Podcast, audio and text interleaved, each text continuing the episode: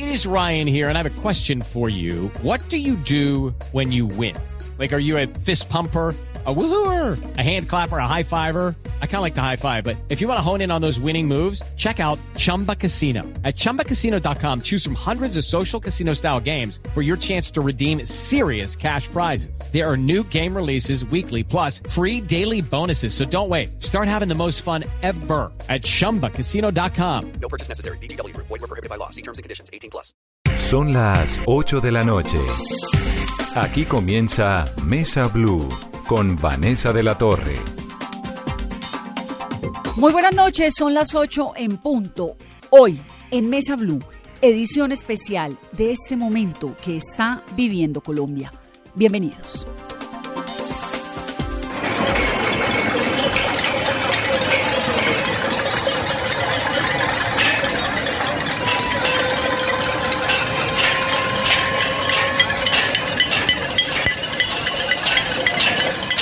Así suena Bogotá por estos días.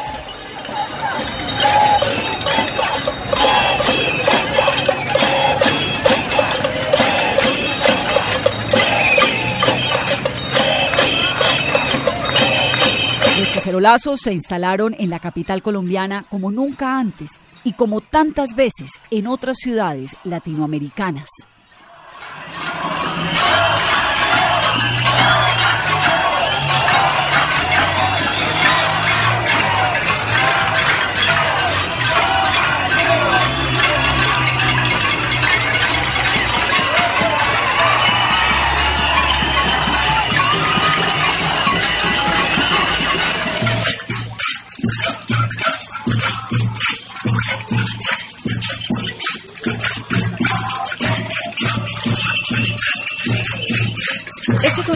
Es una estridente forma de protesta contra el gobierno de turno, un himno social con el que se piden cambios.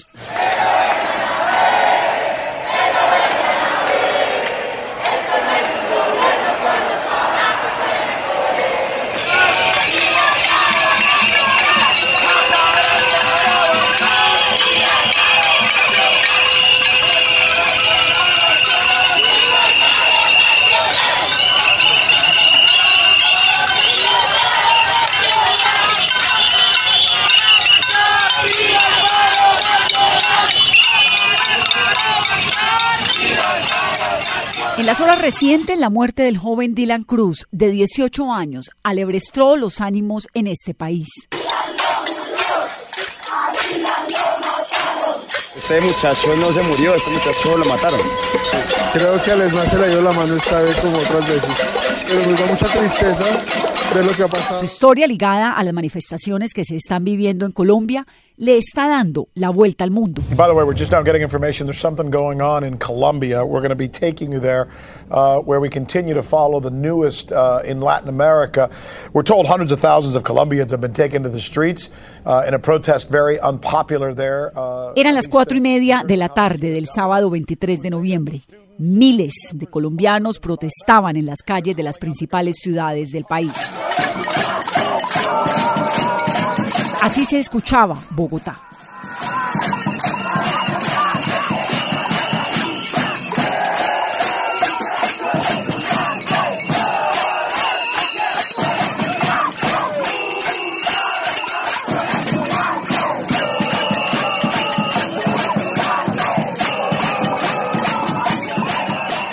Era una manifestación pacífica. La capital se recuperaba del pánico colectivo de la noche anterior. ¡Mi papá! ¡Mi papá! ¡Mi ¡Son los policías! El televisor me lo van a acabar. ¡Llego no sé dónde ¡Mi hija! ¡No! ¡No! ¡No se asome! ¡Mi hija! ¡Dios mío! ¡No! La noche del viernes, cuando el gobierno decretó toque de queda y ley seca, ¡No no para tratar de controlar el vandalismo que se coló entre las protestas. Esa noche algo muy extraño ocurrió. A través de cadenas de WhatsApp y redes sociales y gritos de vecinos, un pánico colectivo se apoderó de Bogotá.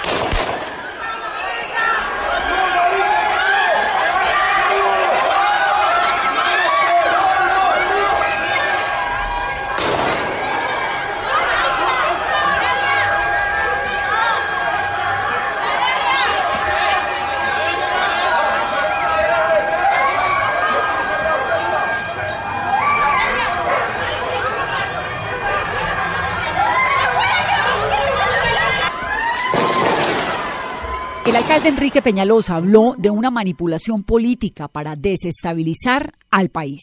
Nunca ha sido eh, algo real. Parece que es algo orquestado. Incluso podría ser que algunos de estos vándalos pasan, medio hacen que van a escalar una reja, pero siempre en todos los casos nos dicen casi se entran, están entrándose, los vio, no ocurre, se entraron al edificio enfrente, al conjunto del frente. Aquí hay una campaña orquestada. Quiero decirles que aquí atendemos eh, de inmediato todas las solicitudes eh, de los ciudadanos. Yo los invito a la calma. El sábado, ya la vida cotidiana trataba de recuperar su curso. En la tarde, Dylan Cruz marchaba en el centro de la capital como tantos ciudadanos junto a sus compañeros del Colegio Ricaurte en el que estudiaba tres días antes de graduarse de bachiller. Eh, habían dos grupos de marcha, uno se concentró y llegó primero, después se disipó.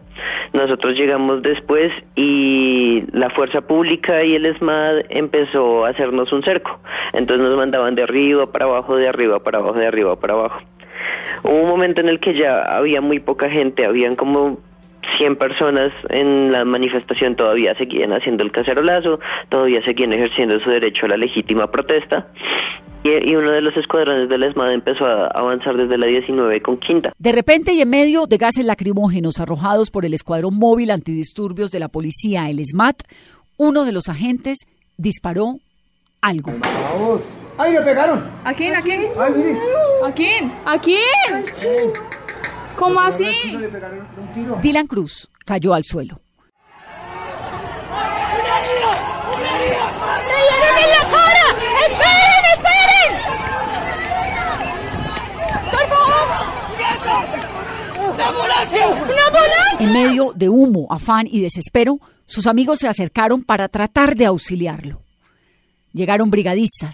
En el momento en el que yo llego, Dylan Cruz está en el piso, botado de lado, con la cabeza contra el piso, sangrando, con un objeto incrustado en su cabeza. Yo no sabría identificarlo a ciencia cierta, dado que la atención que yo di no fue hacia la identificación del objeto, sino hacia el mantenimiento de la, de la condición eh, vital de, de Dylan. Pero el objeto tenía unas características como si fuera una bolsa de tela como una bolsa de lienzo, muy difícil de maniobrar, muy difícil de inmovilizar. Eh, ya estaba, yo diría que más de la mitad incrustado dentro de la cabeza, entonces no fue posible dar una buena identificación. Nosotros no podemos retirar esos objetos porque muchas veces son lo que mantiene las hemorragias de las personas. Quien habla es otro Dylan, Dylan Alejandro Gutiérrez. Fue de los primeros en auxiliar al joven herido. Eh, yo estaba en, en el sentido occidente-oriente, no, no directamente donde ocurrió el, el incidente, y yo vi a la gente del SMAT prepararse para disparar. Eh, a mi pensar eso fue algo casi que esperado porque ya sabíamos que querían disipar la, el cacerolazo y ya sabíamos que querían disipar la protesta porque lo intentaron repetidas veces durante todo el transcurso. Eh, cuando él dispara, yo no me doy cuenta hacia dónde dispara, pero la gente empieza a gritar que hay un herido. No habían personas encapuchadas, eh, una que otra persona que le había tirado una piedra al ESMAD durante el recorrido. Las ambulancias, el miedo. ¡Quietos, quietos, quietos! ¡Sin violencia! Ahora sí le dieron, ahora sí le dieron. Grave, grave, grave, grave. ¡Herido, herido! ¡No, quita de acá! ¡Quita eso! ¡Lo mataron, que lo mataron!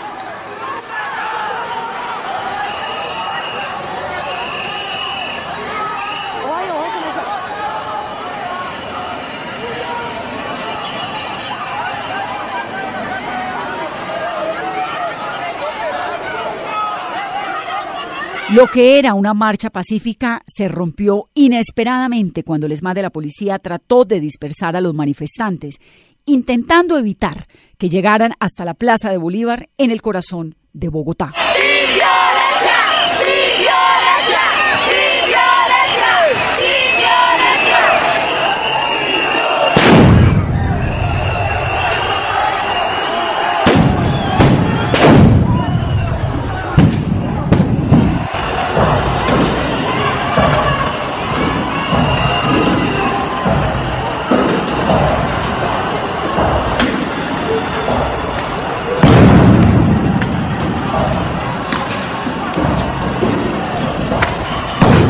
Al joven gravemente herido lo llevaron al Hospital San Ignacio de la Universidad Javeriana de Bogotá, que tantas veces durante este último año ha sido epicentro de manifestaciones estudiantiles.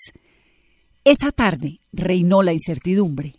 Nosotros hemos estado muy al tanto de él, de toda la atención que se le está brindando. Igualmente, hemos estado acompañando a la familia desde la alcaldía, a sus hermanas, a sus tíos, eh, a su abuelo, que es quien ve por ellos, porque ellos, eh, su padre falleció desde muy temprana edad, y estamos elevando nuestras oraciones para que se recupere y para que salga adelante.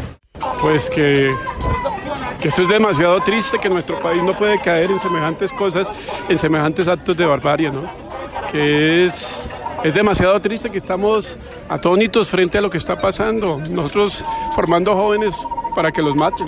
Es un joven extrovertido, muy compañerista, ¿sí? una persona divertida, la cual le gusta mucho el deporte, le gusta todo lo que es social. Aquí se aportó como una persona excelente. Mientras Dylan luchaba contra la muerte, miles se concentraban también en la Plaza de los Hippies, en una de las protestas más multitudinarias y pacíficas que se han visto en este episodio de Colombia.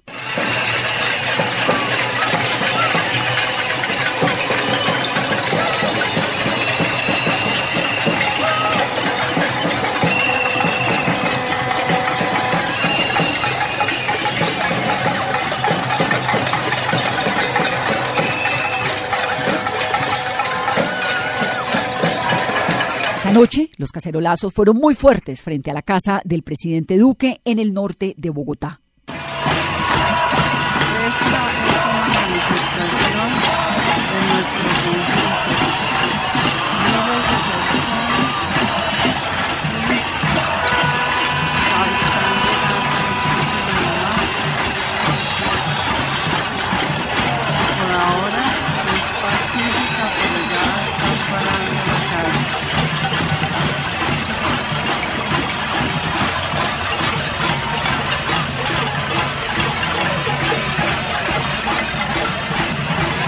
Dylan respiró en una sala de cuidados intensivos durante un poco más de 30 horas, mientras el país contenía el aliento y continuaba en una calma contrariada, la evolución que nunca tuvo.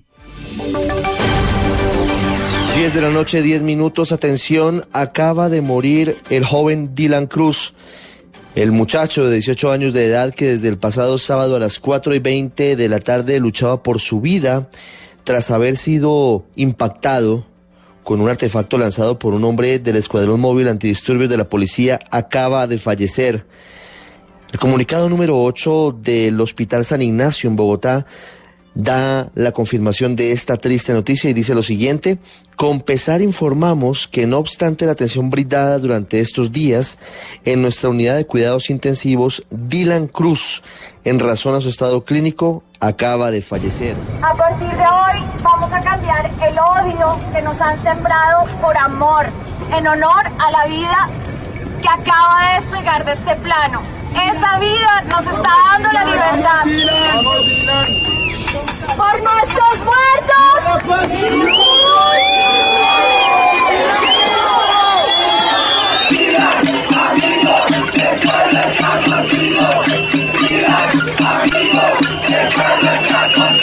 Dylan Cruz, presente, presente, presente, compañero Dylan Cruz, presente, presente, presente, compañero Dylan Cruz. El joven tenía 18 años. Carolina Trinidad nos cuenta más de él. Dylan tenía 18 años, era estudiante de grado 11 de bachillerato del Colegio Ricaurte, una institución pública ubicada en el centro de Bogotá. Vivía en un hogar de bajos ingresos con su abuelo, su hermana mayor Denise, de 21 años, y una hermana menor de 16. Otra de sus hermanas vive en Canadá. Su papá falleció y su madre estaba en Cali. Dylan soñaba con ser psicólogo o administrador de empresas. El sábado decidió salir con algunos de sus amigos del colegio a una de las marchas. Inicialmente se conoció, según testimonios de sus amigos, que una de las razones que había motivado a Dylan a marchar era porque el ICETEX le había negado un crédito. Sin embargo, horas más tarde, la entidad, a través de un comunicado, informó que el joven no pidió información a la entidad y tampoco presentó formalmente una solicitud de crédito. Dylan era un apasionado por el voleibol, alegre, le gustaba cantar y muy tranquilo, cuentan algunos de sus amigos. Denise, su hermana mayor, ha sido desde el principio la vocera de la familia. Ella, a través de un video publicado en sus redes sociales, pide entre lágrimas que el mejor homenaje para su hermano es que no haya más disturbios y no haya más violencia. Este mensaje es de parte de toda nuestra familia y se hace desde el dolor, pero también desde el amor. Entendemos que todo lo que está pasando solo va a cambiar el día en el que todos, sin excepción alguna, decidamos hacer todo desde el respeto, con el amor hacia el otro. Cuando dejemos atrás la violencia, la indiferencia, el odio, el rencor y empecemos a construir cariño, conciencia, valores, empoderamiento. Lo que queremos nuestras generaciones es paz, no más ataques a nosotros mismos, no más violencia, no más crueldad, no más atropellos con el otro, que en algún momento seremos nosotros mismos. Gente linda de Colombia y del mundo entero, no más violencia. El diálogo y el amor siempre, siempre serán nuestras mejores armas. El fallecimiento de Dylan abrió un debate muy importante en Colombia sobre la responsabilidad del SMAT, el Escuadrón Antidisturbios de la Policía. Habla María José Pizarro, representante a la Cámara por Bogotá, la hija de Carlos Pizarro León Gómez, el legendario guerrillero del M-19 asesinado en 1990, 41 días después de haber firmado un acuerdo de paz con el gobierno del entonces presidente Belisario Betancur. Tal y como lo evidenciamos en el debate de control político que se realizó en días pasados en la Comisión Sexta, convocado por la bancada de oposición, demostramos efectivamente que el SMAT no está cumpliendo ni con los protocolos, ni con la misión, ni con los objetivos misionales que tiene precisamente este escuadrón. Todo lo contrario, eh, hay un desconocimiento de los protocolos en materia de derechos humanos que no se han aplicado de manera correcta, no están cumpliendo con su misión de contener eh, los desmanes, sino todo lo contrario, están siendo utilizados como una fuerza de prevención, lo cual está completamente por fuera de la misión del escuadrón antidisturbios SMAT. Por lo tanto, eh, además de eso, consideramos gravísimo que estén utilizando otro tipo de elementos prohibidos como recalzadas, etcétera, y que además estén violando, como ya lo hemos dicho de manera contundente, los protocolos en materia de derechos humanos y contención de la protesta social. En contraste, el representante Eduardo Rodríguez del Centro Democrático. El SMAT no se puede desmontar por varias razones. Primero porque cumple un rol constitucional y legal, que es proteger y salvaguardar la vida de los ciudadanos y también sus bienes. En ese orden de ideas yo creo que nosotros lo que tenemos es que respaldar a nuestra policía, entender que ha venido evolucionando dentro de un marco legal y constitucional y lo que se les denomina lecciones aprendidas, que no es otra cosa que poder proteger eh, a los ciudadanos y disuadir a aquellos vándalos que quieran atacarlos. Igualmente, creo que Colombia tiene que avanzar hacia una política de cero tolerancia con aquellos que atacan a nuestra fuerza pública y aquellos que persisten en el vandalismo, también reprimirlos como ciudadanos. Nosotros como ciudadanos somos los primeros que tenemos que salir a rechazarlos. No puede existir más enfrentamientos como los que han venido ocurriendo. No pueden eh, existir o seguir con nuestros policías maltratados como lo ocurrió hoy en el Huila. Creo que el SMAT es una garantía constitucional y legal que se tiene que proteger. Cuando alguien de la fuerza pública comete errores o comete eh, eh, o se les pasa la mano, creo que los ciudadanos tenemos que entender que debe existir el marco legal y constitucional para que se investigue a profundidad qué pasó.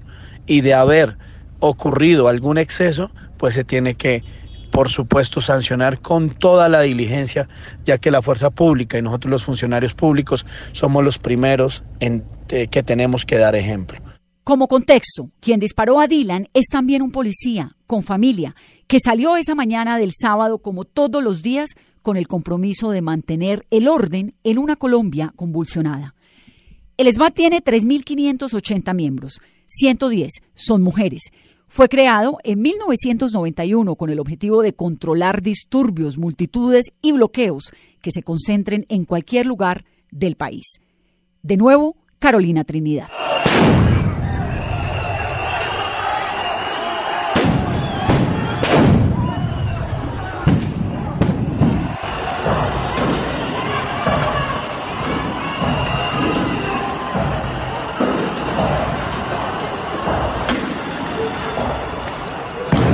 Acusan de exceso de fuerza, de represión. Algunos los agreden en las protestas, pero también hay quienes los protegen y los defienden porque son la autoridad y están cumpliendo un deber constitucional.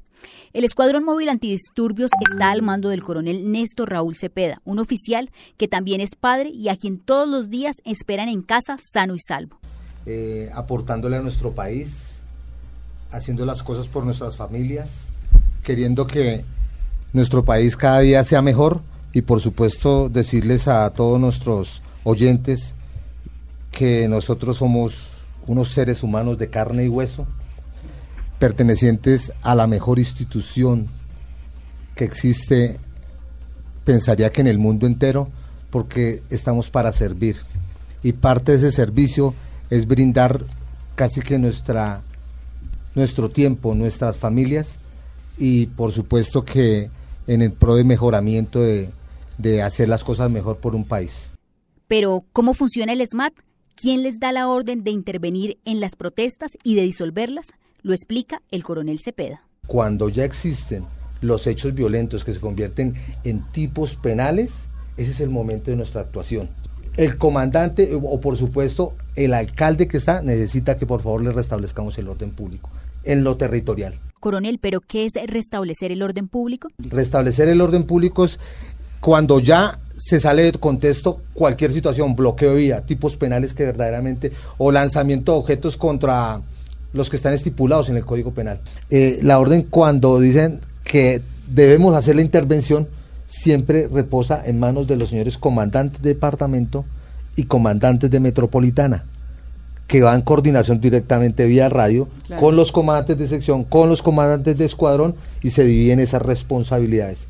Por supuesto que hay una sola sección interviniendo, después de terminado todas esas intervenciones, hay unas responsabilidades que tenemos nosotros. De esa sección, ese comandante debe saber cómo fue que actuó y qué, qué gastó durante, qué material gastó asignado y de acuerdo y cómo tiene que rendir informe ejecutivo. Esos informes ejecutivos siempre son a la luz propia de todos los entes de control. Y para disolverlos, ¿qué tipos de armas utilizan? El intendente Fabio Arley Gutiérrez lleva 21 años en el SMAT. Fue de los fundadores, perdió la visión en el ojo izquierdo cuando quedó herido en una de las tantas marchas y movilizaciones con las que debe lidiar todos los días. Para dispersarlos tengo una serie de recursos. Puedo recurrir a una tanqueta lanzagua, puedo recurrir a una granada de humo, ¿cierto? Que es lo que menor afectación va a causar. Podría utilizar una granada de gas, pero a mi criterio podría ser desproporcionado. Dentro de las secciones, dentro de las secciones hay unos roles de operadores de armas menos letales y esos funcionarios cargan agentes lacrimógenos. Una pregunta frecuente es, el SMAT y las autoridades siempre están en las marchas, pero ¿por qué no cogen a los encapuchados y a los vándalos que constantemente deslegitiman la protesta? En eso en particular sí se han hecho acciones, sí se han hecho acciones, pero tengan en cuenta que hay también un debido proceso y el dejarlos ante las autoridades correspondientes a disposición, pues el último que toma las decisiones de dejarlo en intramuros es el juez. son los jueces. Sí han habido casos particulares, Vanessa, sí, sí existen, por supuesto, y tampoco podemos llegar a judicializar a, al que no ha estado porque, porque en la, la tarea de usted no es judicializar, Claro, pero sí. sí. pueden cogerlos en flagrancia. Sí, claro, y cuando se, cuando nosotros eh, le- los, los capturamos, pues los colocamos, por supuesto, porque están- existen todas las capacidades, tanto de policía judicial, por eso le digo que hay una corresponsabilidad de todas nuestras capacidades y ellos son los que en últimas judicializan a estas personas. La subintendente Diana Carolina Artega es una de las 110 mujeres que hacen parte del SMAT.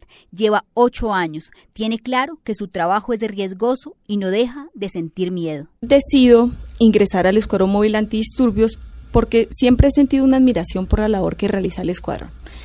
Pues a raíz de que mm, se incrementa la protesta, se evidencia que se vienen vinculando más mujeres, niños, niñas, adolescentes, personas de la tercera edad a las manifestaciones, a los disturbios. Por eso pues se crea, se conforma el primer escuadrón femenino pues al que decido hacer parte. Miedo siempre hay, tanto de quienes marchan como de quienes tienen que mantener el orden y garantizar la seguridad en estas grandes movilizaciones. Los miembros del SMAT y en general de la Policía Colombiana están viviendo su propio drama.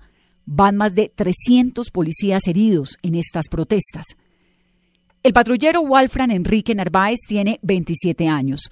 Se recupera en el Hospital Central de la Policía Nacional luego de recibir el impacto de una piedra en su ojo durante las manifestaciones. Eh, íbamos en la motocicleta a atender un casito y nos impulsó la central de radio. A eso de las 4 y 30 de la tarde, sobre la décima con sexta, eh, un grupo de manifestantes de aproximadamente 300, 400 manifestantes, al notar la presencia policial, la motocicleta, eh, comenzaron a comenzaron a lanzarnos objetos, contundentes, lo que fue botellas, palos, eh, piedras. Y en una de esas eh, una de esas piedras me impacta el rostro directamente en el ojo. Pues al momento de, la agresión yo lo único que, que, sentí fue el impacto. Y cuando siento el impacto veo que la gente lo que hace es como que como cuando alguien está en un estadio y el equipo local mete un gol y se alegran la teniente Sara Correa del Batallón Guardia Presidencial también se recupera de las heridas que le dejó el ataque de un grupo de vándalos que por poco la queman a ella y a su grupo de uniformados.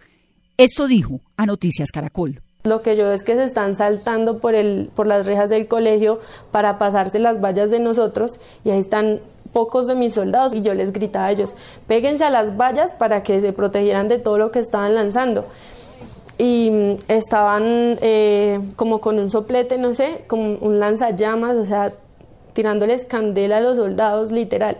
Entonces yo me volví como a apoyarlos, porque ya estaban prácticamente ellos solos. Entonces, cuando ya iba a pegar hacia la pared, llegando a las vallas, eh, sentí fue el impacto. Habían dicho que iba a ser pacífica, entonces realmente eso le duele mucho a uno, la patria, y más que no entiendan que nosotros somos la fuerza pública y que haya tanto irrespeto para con nosotros. Sara tiene tres fracturas en el cuerpo, incluida una en la nariz, pero tiene sobre todo dolor de honor y de patria. Eso es algo que no sé, duele. El presidente Duque ha descartado cualquier posibilidad de desmontar el SMAT. Aquí lo que tenemos nosotros que valorar es lo que ese instrumento, que es un instrumento no solamente disuasivo frente a situaciones de riesgo, sino que también tiene por objeto la defensa de la propiedad, la defensa de los ciudadanos, pueda seguir adelante con sus tareas, obviamente observando siempre las mejores prácticas y los mejores protocolos. Y una de las cosas que yo resalto es que en estos días donde se presentaron situaciones tan difíciles en materia de orden público, obraron siempre manteniendo los principios de su trabajo. Y si usted se da cuenta, situaciones que pudieron haber sido dolorosas o con desenlaces también dolorosas fueron prevenidos gracias al trabajo de ellos. Vamos a hacer una pausa para comerciales. Estamos en Mesa Blue. Nos vamos con música de Héctor Buitrago de Aterciopelados. Él, junto a otros artistas colombianos, se ha sumado al apoyo de la manifestación pacífica y ha rechazado el vandalismo y la violencia de estos últimos días. Paola Vega. Carlos Vives. Como la luna que alumbra por la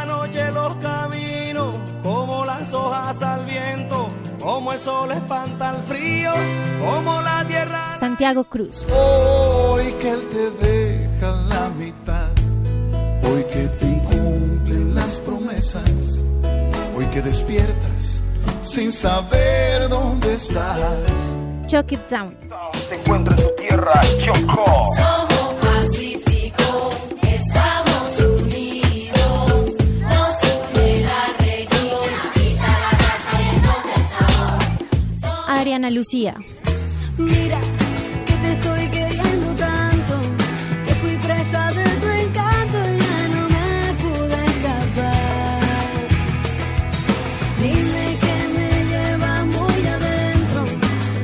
Héctor Huitrago, de Aterciopelados. Busca de mis bolsillos pruebas de otro cariño, pero se la solapa esta sonrisa me delata. Labial en la camisa, mi coartada está chatriza. Todos ellos se han unido a la jornada de movilización que se ha venido presentando desde el pasado 21 de noviembre en el país. Rechazan el vandalismo y han apoyado las marchas pacíficas.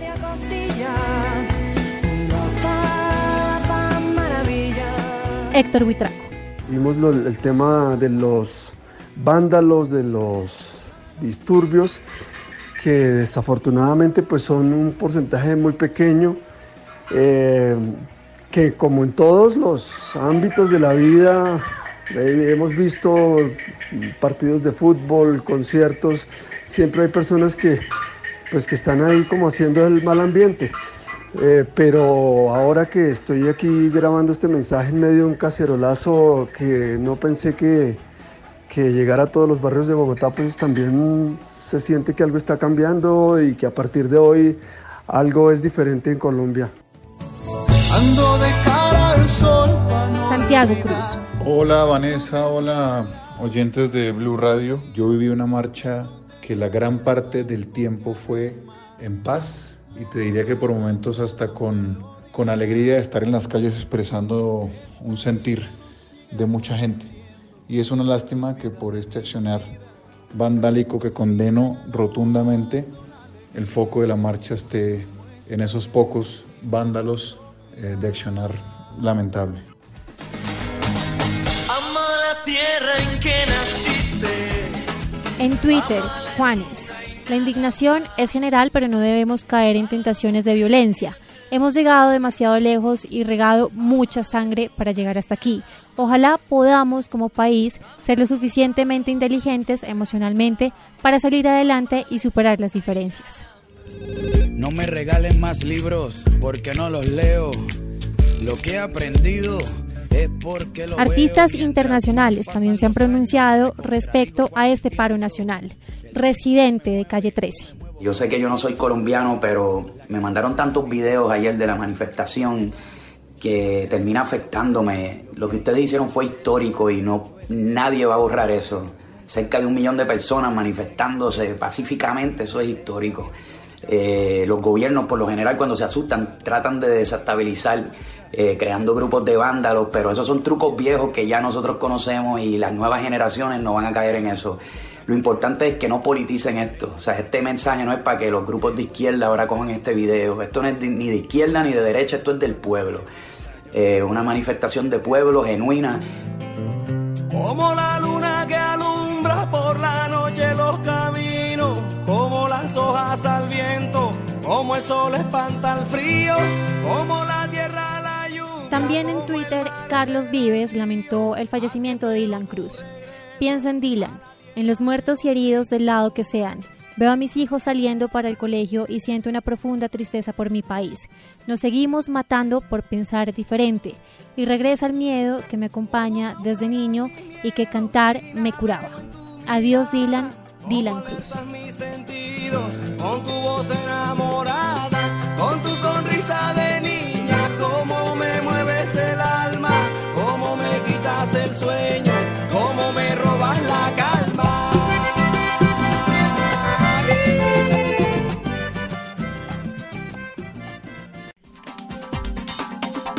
¿Qué sigue en Colombia? Tras seis días de manifestaciones, el presidente Duque se sentó por primera vez en este contexto con los líderes del paro. Estuvieron presentes los ministros del Interior, Nancy Patricia Gutiérrez, Agricultura, Andrés Valencia, Trabajo, Alicia Arango, Comercio, José Manuel Restrepo, Educación, María Victoria Angulo, Comunicaciones, consejero Álvaro García, la embajadora de Colombia en Italia, Gloria Isabel Ramírez, el alto comisionado para la paz, Miguel Ceballos, la consejera para las regiones, Karen Abudinen, el viceministro de Relaciones Laborales, Carlos Baena, y de Educación Superior, Luis Fernando Pérez, entre otros. Y de los líderes del Comité Nacional del Paro, Over Dorado, de la Central Unitaria de Trabajadores, Miguel Morales, de la CTC, Percio Yola, de la CGT, Pirkey Herrera, de la COS, José Gregorio Cárdenas, de ACRES, Marta Lucía Ortiz, de ACRES también, Ventura Ortiz, de Afrodescendientes, Carlos Andrés Santiago, del Movimiento Ambientalista, Diógenes Orjuela, presidente de la CUT, Miriam Lustriana, secretaria general de la CGT, Eduardo Segura, Nelson Alarcón, de FECODE, Edwin Palma, de la USO, Luis Alejandro Torres con las pensiones no, con los salarios dignos, María Claudia Barragán del Movimiento de Mujeres, Salomón Sotelo de la SINCOP, Mauricio Rubiano, secretario técnico de CPCPSL y Fabio Arias de la CUT. Pero la negociación no tuvo éxito. Este es Diógenes Orjuela, presidente de la Central Unitaria de Trabajadores, CUT. Estamos esperando una respuesta eh, del gobierno porque nuestra dinámica hemos dejado claro, no está subsumida dentro de la estrategia y los mecanismos del que el gobierno ha llamado el diálogo nacional. Los temas general, el paquetazo, el paquetazo general del gobierno, la, la segunda parte, lo que tiene que ver con el tema de los acuerdos de paz y la vida y la paz, que estamos planteando que defendamos la paz sea un actor supremamente importante en esa interlocución con el gobierno. Jennifer Pedraza, de los líderes estudiantiles. Creo que hoy es el peor día que ha tenido el gobierno del presidente Iván Duque y hoy es un día en el que el homenaje que nosotros le vamos a hacer a Dylan es el homenaje de seguir en la lucha y de exigirle al gobierno como nunca hemos hecho antes todos los puntos que hemos plantado desde el Comité Nacional de Paro. Del gobierno, los voceros son la vicepresidenta Marta Lucía Ramírez y Diego Molano, ex concejal, ex precandidato a la alcaldía de Bogotá y actual director administrativo de la presidencia de la República. Esta conversación hoy con el Comité Nacional de Paro fue una conversación respetuosa, fue una conversación constructiva en la cual el comité le entregó al presidente una propuesta con 13 puntos concretos. Realmente hay muchísimos puntos en donde tenemos coincidencias en relación con la, eh, cualquier reforma laboral, cualquier reforma pensional se va a discutir en la mesa de concertación laboral que se ha reunido varias veces durante este gobierno y que estuvo reunida ayer toda la tarde. Lo que ha dicho el presidente Duque es que precisamente muchas de las personas que están en la calle no necesariamente están vinculados directamente con el comité del paro. Aquí lo que hemos visto es que han salido unos estudiantes, han salido unos comerciantes, hay vecinos en los barrios y por eso considera el presidente Duque, como ha planteado, que esta conversación nacional debe ser abierta con varios sectores porque requiere la participación objetiva de todos los sectores. No hubo acuerdo. Y como no hubo, los líderes de la movilización convocaron a una nueva jornada de paro mañana a partir de las 9. Habla Elías Fonseca, miembro del comité ejecutivo de la CUT. Nosotros mañana vamos al paro nacional del 27. Hay la expectativa de qué tan grande será. Hombre, el gobierno no responde, ni resuelve, ni atiende. Entonces dice, reforzar y elevar la protesta. Eso es lo que vamos a hacer. Si el presidente se levanta de la reunión y más o menos como diciendo, me importa un pepino lo que ustedes piensen, yo creo que está rompiendo el puente el presidente Duque. Entonces, ¿qué nos queda a nosotros? Cuando tenemos razones suficientes, cuando tenemos un apoyo gigantesco de la nación, ¿qué nos toca? Continuar. No nos resuelven el problema. Pero ¿qué es lo que piden los manifestantes y por qué Colombia ha llegado hasta este punto? Carolina de nuevo. Piden disolver el SMAT y depurar la policía, que el gobierno no presente la reforma pensional, retirar el proyecto de ley de reforma tributaria que está en tránsito en el Congreso de la República, derogar el decreto del domingo que creó el holding financiero, la empresa que aglutina 18 entidades financieras, lo que para el comité conllevaría a una masacre laboral, aunque el decreto dice que no van a echar a nadie. También están pidiendo que el gobierno no privatice ni enajene los bienes del Estado, que el gobierno cumpla los acuerdos firmados por el gobierno del presidente Juan Manuel Santos y el actual presidente Iván Duque, que el gobierno tramite con dignidad agropecuaria los temas relacionados con las necesidades de los productores agropecuarios que el gobierno aborde con Defendamos la Paz el proceso y el cumplimiento de la implementación de los acuerdos. También tramitar de manera inmediata en el Congreso los proyectos de ley que aterrizan la consulta anticorrupción, derogar el impuesto o tarifazo nacional para financiar Electricaribe, definir las políticas ambientales y la protección de páramos con los representantes de las organizaciones ambientales que se acuerden. Mientras la negociación está estancada, las calles se han vuelto impredecibles. Los niños no están pudiendo asistir a sus jornadas usuales de colegio. Los almacenes están siendo cerrados temprano. Pues hoy ha estado la marcha durita, pero no venimos solo a vender pitos, sino a apoyar a la familia de Dylan. Miles de trabajadores no pueden llegar a sus oficios. Y otros, muchos, tienen que caminar largas horas para poder regresar a sus casas. Es una caminada terrible. Yo vengo desde Ricaurte, voy hasta Patio Bonito, hasta las Américas. La vida cotidiana en Bogotá está completamente alterada. ¿Hasta cuándo? La estrategia del gobierno de Iván Duque de diálogo social no le ha salido del todo bien. Primero porque el gobierno va a presentar la ley de financiamiento y además porque expidió el decreto del holding empresarial, dos de los principales reclamos de los convocantes al paro. Es decir, los manifestantes sienten que el gobierno Duque no los está teniendo en cuenta, no los está escuchando y algo así los está considerando como unos idiotas. Segundo, porque los convocantes del paro se levantaron de la mesa y han dicho que van a una nueva gran manifestación.